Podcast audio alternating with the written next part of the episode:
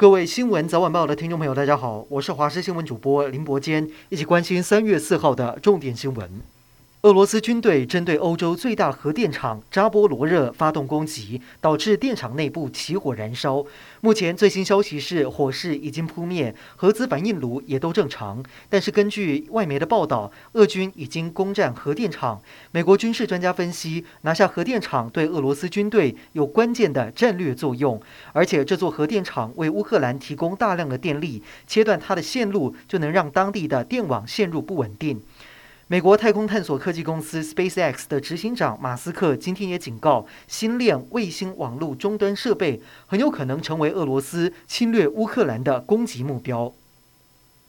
乌俄战事持续升温，也引发国际社会的关注。由美国、日本、印度、澳洲所组成的四方安全对话紧急召开线上会议，四国领袖亲自与会。会后，四方都同意，现在在乌克兰发生的事不容在印太地区重演。这显然是在暗示中国不要有动作，同时也显示以美国为首的阵营并没有因为乌俄战事而忽略印太地区的安全。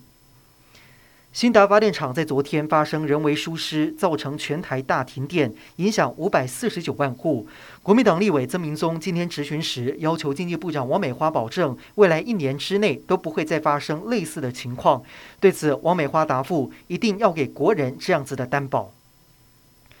正在台湾访问的美国前国务卿庞培欧今天上午演讲的时候提出，台湾已经是独立的国家，呼吁美国以外交承认中华民国台湾。而下午在记者会上，他也再一次表示，应该承认中华民国台湾的主权事实，不论是外交上、经济上、政治上，美国都必须认清这个事实，才能够做到清晰又明确。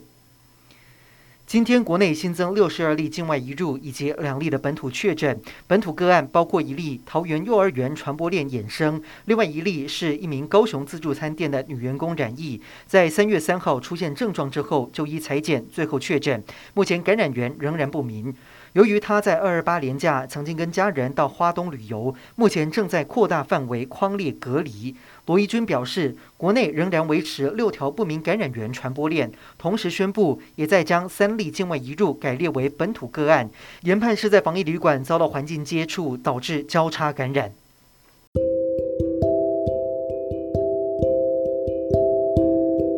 以上就是这一节的新闻内容，感谢您的收听，我们再会。